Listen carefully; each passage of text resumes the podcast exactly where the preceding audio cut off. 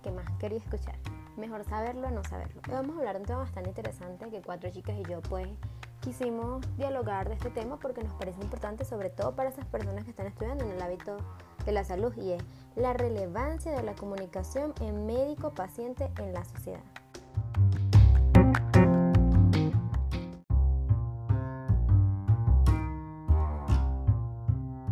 Primero que todo y primero que nada, ahora vamos a presentarle con las chicas que van a hablar. Primero va a ser Paula Pizán, que nos va a hacer una breve boca de lo que vamos a estar hablando en todo este podcast.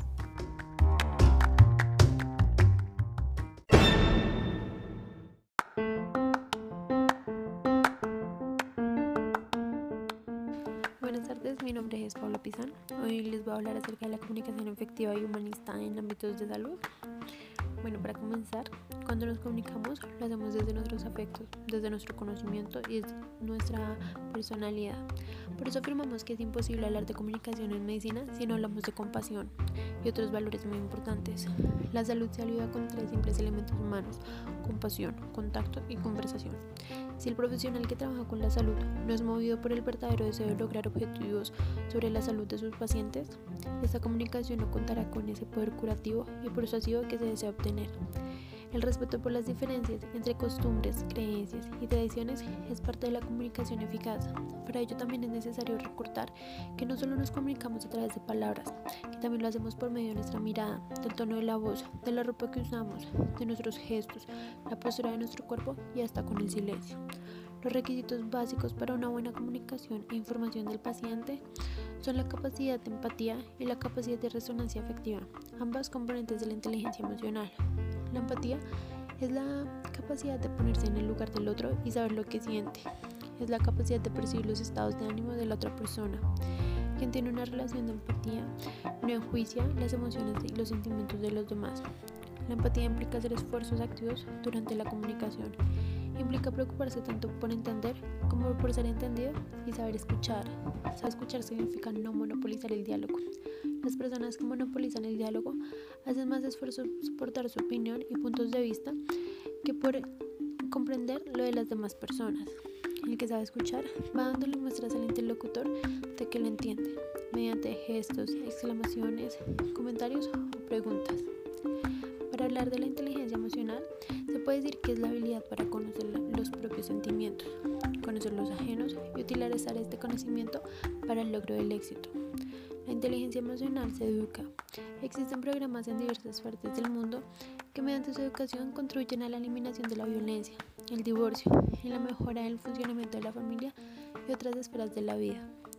La capacidad de resonancia emocional nos permite identificar las emociones y sentimientos del otro, vibrar junto con él, aprobarlo, acogerlo, al igual que la empatía, que es demostrar que lo sentido por el otro es legítimo y que lo hemos captado. Si se quiere tener resonancia junto a otra persona, es necesario no emitir, no emitir mensajes de desaprobación, no resaltando la importancia con lo que siente, no mostrar indiferencia. Permítale sentir a quienes le rodean que los sentimientos como el miedo, la tristeza, el enojo o la angustia son válidos y normales. Una buena información es parte del éxito y de la excelencia en la gestión de la salud. La información al paciente tiene diferentes funciones, como disminuir la angustia, la sensación de amenaza, propiciar las conductas saludables y construir una retroalimentación para el individuo. Se debe brindar la información en un clima cálido y relajado, manteniendo un ambiente de respeto, confianza con nuestros pacientes respetar el secreto profesional y las condiciones de privacidad. Frecuentemente, las personas desean conocer pormenores de su enfermedad, como el tratamiento, las pruebas y exámenes médicos. Cuando usted brinda esta información, debe tener presente, primero, el grado de estrés al recibir una mala noticia, ya que puede bloquear la comprensión del paciente y sus familiares. Segundo, el nivel escolar y el grado de comprensión. Y tercero, la edad, el sexo, el estilo de vida y las creencias eh, y otras características de los receptores que también influirían. Si conocemos que en el momento de ofrecer una información estresante el paciente carece de un total de comprensión, se le da un tiempo, si se permite, y se le auxilia por medio de gráficos, dibujos para una fácil comprensión. También es necesario tener en cuenta que muchos pacientes permanecen callados y no piden información por timidez, pero esto no significa que no la necesiten. Entre las técnicas más empleadas para ofrecer información a la población en la comunidad son las charlas educativas, las audiencias sanitarias y las entrevistas. Estas sirven para la promoción de salud y prevención de enfermedades. A todas esas técnicas se le denomina cara a cara. Durante el proceso de información a pacientes familiares, es muy importante no utilizar lenguaje técnico médico que dificulte la comprensión de los destinatarios de nuestros mensajes. Algunas recomendaciones para la comunicación es que usted sea el ejemplo. Otra es evitar las previsiones absolutas. De mensajes en forma positiva. Sea flexible. Aplique el principio de la progresión para modificar conductas poco a poco, cuando le sea muy difícil cambiarles súbitamente. Alcance el óptimo de saturación, incorporarlo y darle importancia. Un nivel óptimo de, temor admitido en los mensajes, ni muy alto ni muy bajo, los más resultantes. Utilice humor cuando las condiciones le sean propicias. Tenga en cuenta que sus pacientes en ocasiones solo van a necesitar compañía, conversar con alguien, aclarar una duda y un contacto humano. Nunca le otorgue poca importancia. Utilice esquemas para una fácil comprensión. Dele tiempo para que interioricen el mensaje que usted desea y un lenguaje sencillo al alcance de todos. Y para facilitar todo esto, se puede llegar a la conclusión que es necesario desarrollar e incorporar la inteligencia emocional, empatía y la capacidad de resonancia para lograr una buena comunicación en los ámbitos de la salud. Muchas gracias.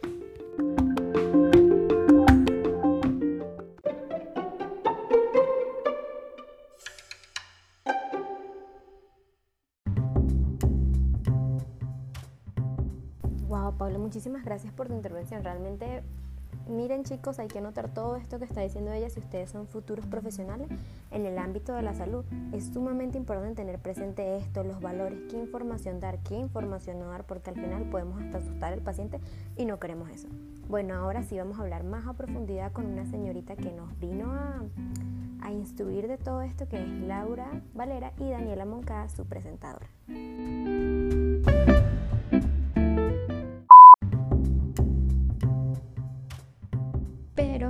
Que empiecen tenemos que aclarar que uno de los temas más importantes de los que vamos a hablar es de la asertividad en aquellos médicos y cómo esta también se puede ver visualizada en pacientes, ¿por qué no?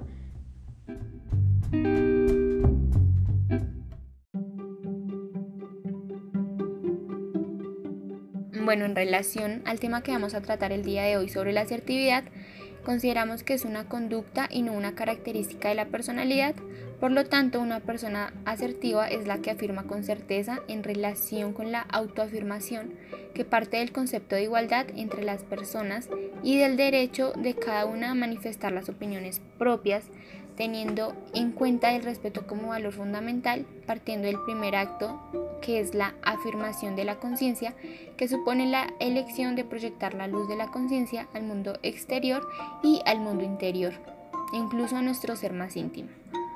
Algunos autores definen la asertividad de distintas maneras, em, como que posibilita la disminución de la ansiedad, em, la defensa de los derechos propios e incluso la habilidad para expresar sentimientos y pensamientos. En detalle, Walter Rizzo la define como aquella conducta que permite a la persona expresar adecuadamente oposición y afecto de acuerdo con sus intereses y objetivos teniendo en cuenta que puede ejercer y, defender sus derechos personales de esta manera, eh, expresar desacuerdos, dar una opinión contraria y expresar sentimientos negativos sin dejarse manipular, es decir, ni sumisión ni agresión, simplemente asertividad. Las características de una persona asertiva son la fluidez, sinceridad, transparencia y seguridad en la comunicación, esto se encuentra directamente relacionado con una alta autoestima y capacidad de autocontrol emocional. De igual manera, tiene la capacidad de reconocer e pues identificar sus necesidades y hacérselas saber a otras personas con firmeza y claridad.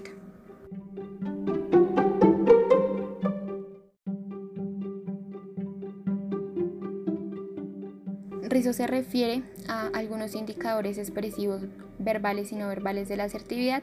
Encontramos mirar a los ojos, la mirada huidiza es típica de las personas inasertivas, suele tener relación con la desconfianza, mientras que una persona asertiva no escapa la mirada, la sostiene el tiempo suficiente para establecer un buen contacto y transmitir seguridad.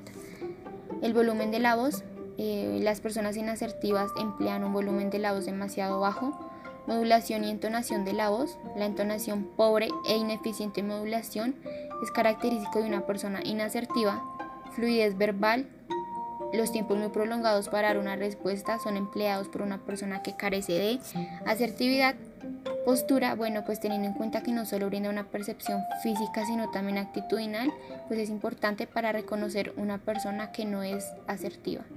Los gestos son la entonación del cuerpo, el lenguaje no verbal, entonces es en el rostro donde más se manifiesta lo que la persona es. Respecto al contenido verbal del mensaje, debe ser claro y explícito para el receptor. Cuando logra ser de esta manera, se conoce como una persona asertiva. Sin embargo, es fundamental conocer e identificar los comportamientos no asertivos. Agresiva, esta conducta anula el derecho de las otras personas, genera odio y resentimiento y a largo plazo provoca que las personas eviten la relación interpersonal. La conducta pasiva se encuentra relacionada con sentimientos de culpabilidad y baja autoestima, de tal manera que las personas que tienen esta conducta se sienten inferiores a otras. Bueno, pues cuando se carece de asertividad, las personas suelen emplear un método común conocido como la manipulación. Encontramos seis conductas que se llevan a cabo para persuadir y sobre todo convencer o llevar a cabo un objetivo encontramos 1. Agresividad o intimidación, 2. Desvalimiento o conducta pasiva, 3. Culpabilidad, 4. Crítica, 5. Ridículo, 6. Dudar de los motivos.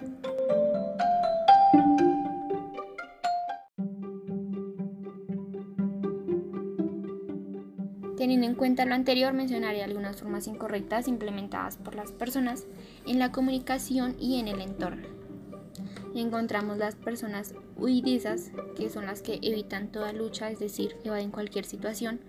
Las personas conformistas, que no solo se niegan a enfrentar los problemas, sino que además pretenden hacer creer que no existen. Las personas mártires, que en lugar de manifestar lo que sienten o lo que no desean, intentan cambiar la conducta de los demás, haciéndolas responsables del sufrimiento que les causan. Su frase favorita es, de acuerdo por mí no te preocupes. Las personas cambiadoras de tema, que nunca tienen la oportunidad de examinar sus problemas y realizar algo para solucionarlos. Las personas críticas, que simplemente se dedican a atacar cualquier característica de la otra persona. Las personas tramposas que emplean diversas artimañas para obtener de los demás lo que quieren. Las personas inocentes que nunca expresan completamente todo lo que piensan o sienten.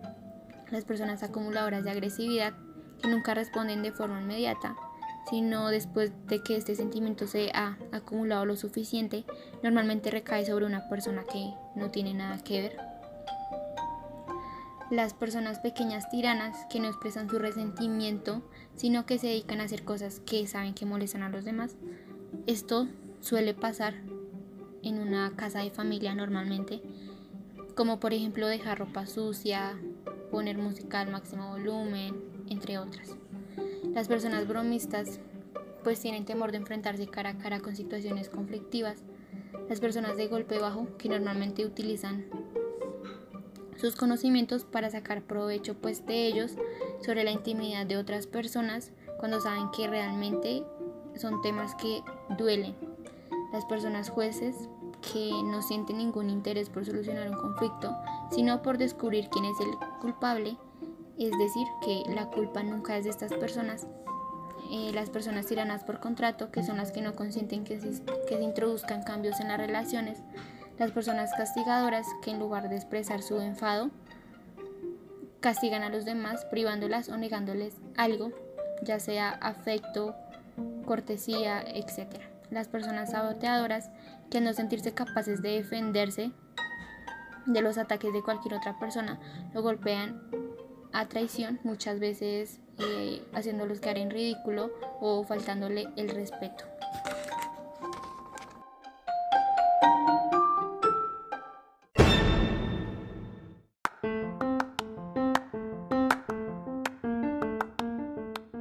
Laura, muchísimas gracias por esa intervención. Yo creo que ninguno de nosotros sabía eso acerca de la asertividad y de la importancia de esta, que es una habilidad comunicativa que nos va a ayudar a desenvolvernos en el área tanto profesional como de todos los días. Muchísimas gracias.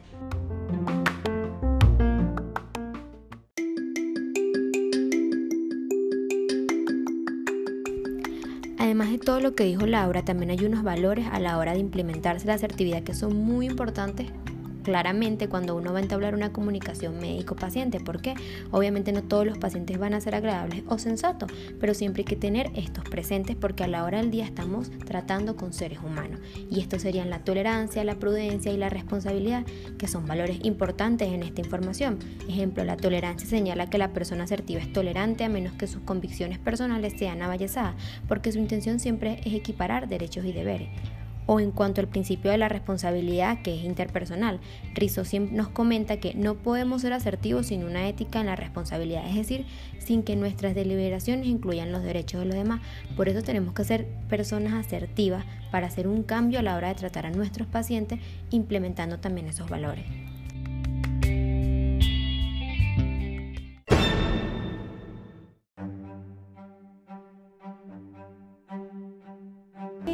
Bueno, ya por último va a hablar una de las personas que también estuvo en este podcast, que fue Daniela Rubiano, que nos ayudó y va a dar unas pequeñas conclusiones para que se les quede todo aquello que dijimos.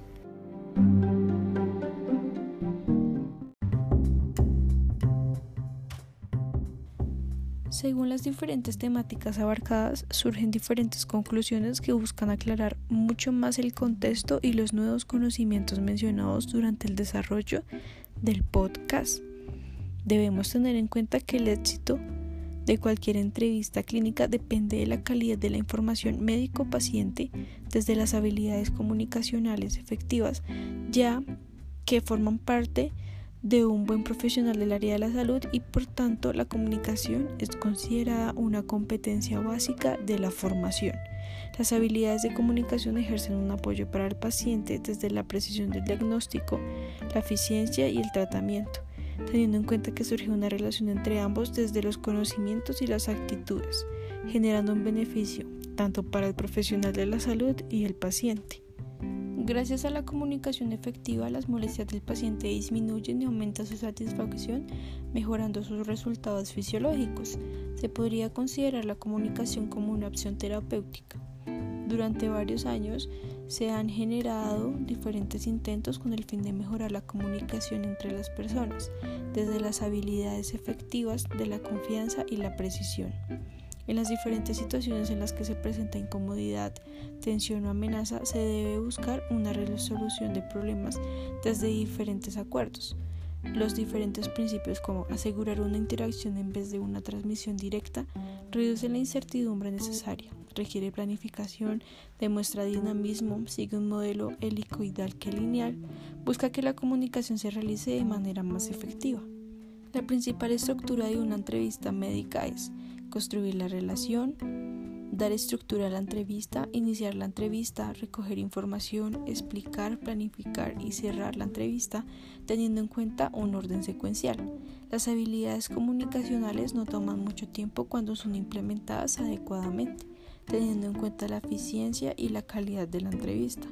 Esto busca principalmente lograr entrevistas más efectivas, reducir conflictos y reclamos y generar satisfacción entre el profesional del área de la salud y el paciente.